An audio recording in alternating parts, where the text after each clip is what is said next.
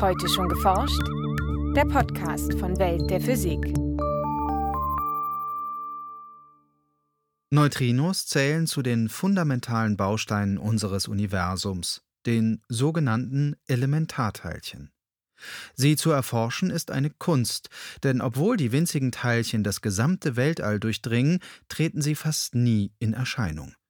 Auch durch den menschlichen Körper strömen jede Sekunde mehrere Billionen Neutrinos und bleiben dabei gänzlich unbemerkt. Neutrinos sind für mich unter den spannendsten Elementarteilchen überhaupt, die wir kennen bis heute. Das liegt daran, dass Neutrinos rätselhafte Eigenschaften haben, die uns bis heute verborgen geblieben sind. Sagt Katrin Valerius vom Karlsruher Institut für Technologie. Wo Neutrinos herkommen, wie Forscherinnen und Forscher ihre rätselhaften Eigenschaften untersuchen und was uns die Teilchen über die Geschichte und den Aufbau des Universums verraten, hören Sie jetzt in einem Beitrag von Julia Thomas. Die Geschichte der Neutrinophysik beginnt im Jahr 1930. Zu dieser Zeit steckte die moderne Teilchenphysik noch in den Kinderschuhen.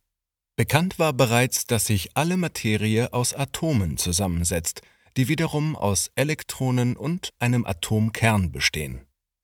Auch die Bestandteile des Atomkerns, heutzutage bekannt als Protonen und Neutronen, wurden allmählich entdeckt und erforscht. Dafür studierten Wissenschaftlerinnen und Wissenschaftler unter anderem radioaktive Zerfälle. Und in einem dieser radioaktiven Prozesse, nämlich der Beta-Strahlung, trat ein schier unlösbares Rätsel auf. So Katrin Valerius vom Karlsruher Institut für Technologie.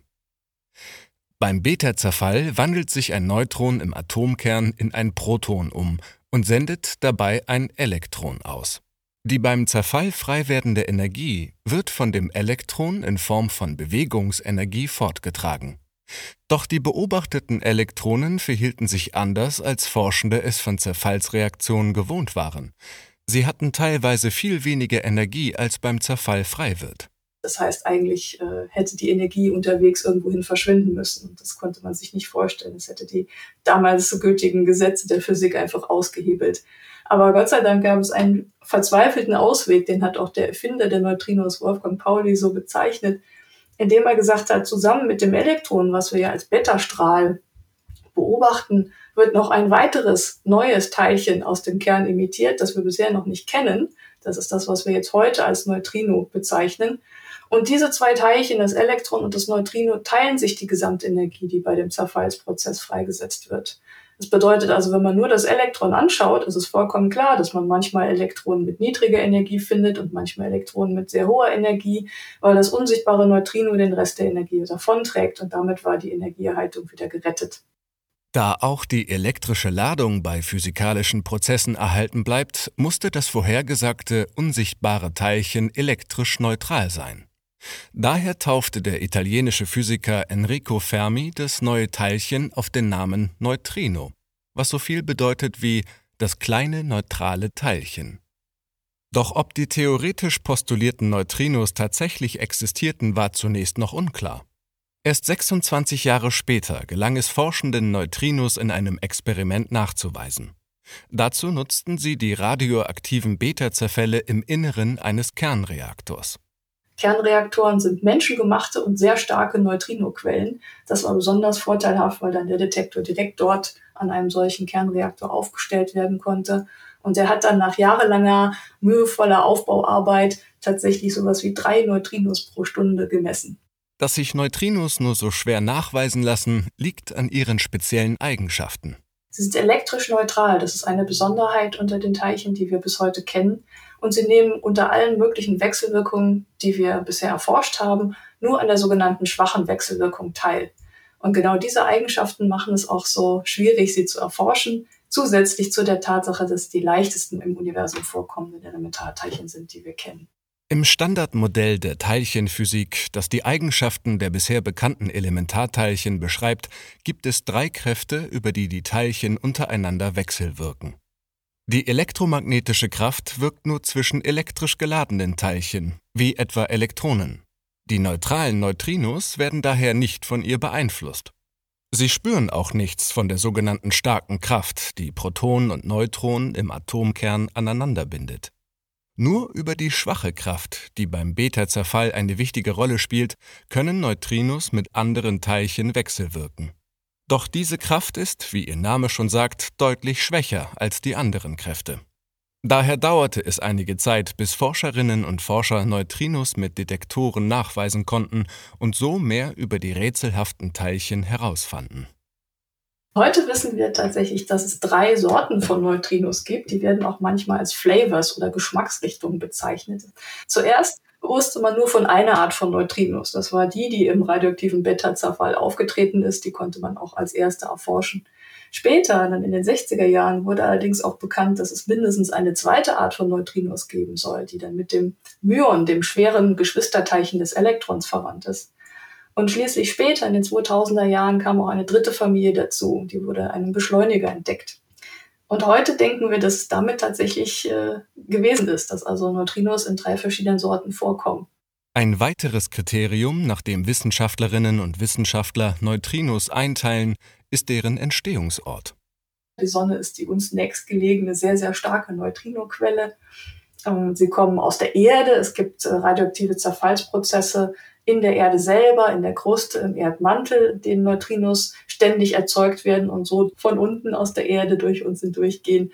Es gibt Neutrinos aus der Atmosphäre, wo hochenergetische kosmische Strahlung ähm, auf die Erdatmosphäre drauf trifft und dort in Reaktionen ganz viele Neutrinos erzeugt, die dann bis zur Erde kommen und teilweise sogar durch die Erde durchfliegen können. Es gibt Neutrinos aus Teilchenbeschleunigern. Wenn dort Experimente mit Teilchenstrahlen durchgeführt werden, dann können Neutrinos erzeugt werden. Und schlussendlich sind auch Menschen Neutrinoquellen. Es gibt also auch Bioneutrinos, wenn man so will. Durch die radioaktiven Elemente, die in unserem Körper enthalten sind, können wir auch selber Neutrinos imitieren. Der größte Anteil der Neutrinos, die die Erde aus dem Weltall erreichen, stammt aus der Sonne. Aus diesem Grund wurden schon in den 1960er Jahren Experimente durchgeführt, die den Neutrinofluss von der Sonne messen sollten.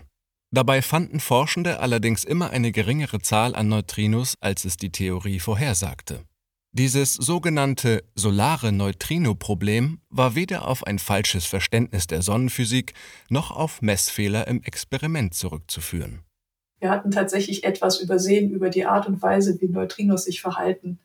Und zwar können sie sich, wie wir heute wissen, auf dem langen Weg von der Sonne bis zu unserem Detektor auf der Erde von einer Neutrinosorte in eine andere Neutrinosorte umwandeln. Dieses Konzept ist unter dem Namen Neutrino-Flavor-Oszillation bekannt, weil sie sich nicht nur spontan in eine äh, Art umwandeln können, sondern je nachdem, wie weit sie fliegen, auch wieder zurück in die ursprüngliche Sorte. Deswegen Oszillation und nicht nur Umwandlung. Wir verstehen also das Sonnenmodell, wenn wir berücksichtigen, dass nicht alle ursprünglich als Elektroneutrinos losgeflogenen Neutrinos auch als Elektroneutrinos in unserem Detektor ankommen, sondern wir müssen die anderen Sorten mitzählen. Das Phänomen der Neutrino-Oszillationen wird bis heute in einer Vielzahl von Experimenten untersucht. Forscherinnen und Forscher hoffen, so auch Rückschlüsse auf die Masse der Neutrinos zu erhalten. Denn die Oszillationen funktionieren überhaupt erst, wenn Neutrinos von Null verschiedene Massen haben. Doch genau das widerspricht den ursprünglichen Annahmen des Standardmodells. Denn das Standardmodell der Elementarteilchen kommt sehr gut ohne Neutrinomasse aus. Ist alles wunderbar, perfekt und symmetrisch, genau ohne Neutrinomasse. Möglicherweise könnten die Neutrinomassen also Aufschluss darüber geben, wie sich das Standardmodell erweitern oder gar durch eine neue, bessere Theorie ersetzen ließe. Da Neutrinos jedoch extrem leicht sind, ist es nicht einfach, ihre Masse zu bestimmen. Mit Hilfe des sogenannten Karlsruher Tritium-Neutrino-Experiments wollen Wissenschaftlerinnen und Wissenschaftler die Neutrinomasse im Laborversuch messen. Dazu benutzen sie den Beta-Zerfall von Tritium, auch überschwerer Wasserstoff genannt, bei dem ein Elektron und ein Neutrino freigesetzt werden. Wenn man das Elektron aus dem Beta-Zerfall sehr genau spektroskopiert, kann man etwas lernen über die Masse des einfach vorbeifliegenden Neutrinos, das einfach gar nicht nachgewiesen wird und trotzdem kann man Rückschlüsse auf seine Masse ziehen. Bislang ließen sich allerdings nur Obergrenzen für die Neutrinomassen bestimmen. Die neueste Auswertung aus dem Jahr 2022 ergab, dass Neutrinos leichter sein müssen als 0,8 Elektronenvolt. Zum Vergleich. Ein Elektron wiegt mehr als das 600.000-fache dieser Obergrenze. Die aktuellen Messungen sollen die Masse nun noch weiter eingrenzen und hoffentlich auch irgendwann genau bestimmen können. Doch obwohl Neutrinos in vielen Aspekten noch rätselhaft sind, können sie in anderen Forschungsbereichen bereits genutzt werden, um neue Erkenntnisse zu gewinnen. In der Astrophysik helfen Neutrinos dabei, mehr über die Geschichte unseres Universums herauszufinden. Denn kurz nach dem Urknall vor knapp 14 Milliarden Jahren wurde eine enorme Menge an Neutrinos freigesetzt. Während es zwischen den anderen Teilchen ständig Wechselwirkungen gab, konnten sich die nur schwach wechselwirkenden Neutrinos schon ab einem frühen Zeitpunkt ungestört davonbewegen. Noch heute fliegen diese Neutrinos durch das Weltall und enthalten Informationen darüber, was sich kurz nach dem Urknall im Universum abgespielt hat. Der sogenannte kosmische Neutrino-Hintergrund von dem wir überzeugt sind, dass es ihn gibt, aber den wir bis heute noch nicht direkt haben nachweisen können, wurde etwa eine Sekunde nach dem Urknall freigesetzt. Und seitdem haben sich diese Hintergrundneutrinos immer weiter abgekühlt, zusammen mit der Ausdehnung des Universums. Und heute befinden sich bei Temperaturen um die zwei Kelvin. Das ist extrem kalt. Etwa 300 solcher Hintergrundneutrinos befinden sich der Theorie nach in jedem Kubikzentimeter des Universums. Weil sie so kalt sind, also extrem wenig Energie enthalten, konnte sie bisher noch kein Detektor nachweisen. Doch aus den Weiten des Universums erreichen uns auch hochenergetische Neutrinos, die etwa frei werden, wenn ein Stern am Ende seiner Lebensdauer explodiert. Solche Neutrinos wurden erstmals im Jahr 1987 nachgewiesen, als in einer unserer Nachbargalaxien in der großen Magellanischen Wolke eine Supernova explodiert ist. Und auf der Erde wurden in mehreren Neutrino-Detektoren etwas mehr als zwei Handvoll Neutrino-Signale aufgefangen. Und daher wussten wir tatsächlich zum ersten Mal, dass es stimmt, die Hypothese tatsächlich wahr ist, dass in einer Supernova-Explosion eine große Anzahl von Neutrinos freigesetzt wird. Denn ohne Neutrinos könnte eine Supernova gar nicht ablaufen. Die Teilchen transportieren 99 Prozent der frei werdenden Energie ins Weltall, und zwar bevor Licht aus der Explosion freigesetzt wird. Neutrinos dienen damit auch als Vorboten von Sternenexplosionen. Noch energiereichere Neutrinos erreichen uns als Teil der hochenergetischen kosmischen Strahlung. Diese wird beispielsweise erzeugt, wenn Materie von einem supermassereichen schwarzen Loch verschluckt und dabei stark beschleunigt wird. Die kosmische Strahlung, die wir aus dem Universum beobachten können, hat teilweise Energien, die ein Vielfaches die Teilchenenergien übersteigen, die wir auf der Erde mit Teilchenbeschleunigern überhaupt erzeugen können. Das erste fundamentale Rätsel ist also schon mal, wie bekommen Teilchen der kosmischen Strahlung in den kosmischen Beschleunigern ihre riesig hohen Energiemengen? Neutrinos könnten dieses Rätsel lösen. Denn sie werden, anders als elektrisch geladene Elektronen und Protonen, nicht durch Magnetfelder abgelenkt und durchdringen selbst Objekte, die für Licht undurchlässig sind. Um kosmische Neutrinos aufzuspüren, wurde im antarktischen Eisschild der Neutrinodetektor IceCube erbaut. Seit 2010 misst er Neutrinos, die durch das Eis fliegen und dort mit den Wassermolekülen reagieren. Bis 2022 ließen sich so etwa 80 Neutrinos aus der mehrere Millionen Lichtjahre entfernten Galaxie M77 nachweisen. Die Galaxie beherbergt ein supermassereiches schwarzes Loch in ihrem Zentrum, war aber bisher nicht für die Emission hochenergetischer Strahlung bekannt. Damit lässt sich vermuten, dass die Neutrinostrahlung aus dem extrem dichten Bereich direkt um das schwarze Loch stammt, der nur durch Neutrinos durchdrungen werden kann. Die Hoffnung ist nun, in Zukunft aus solchen Neutrino-Signalen auch Informationen über die Prozesse in der Nähe des schwarzen Lochs zu erhalten.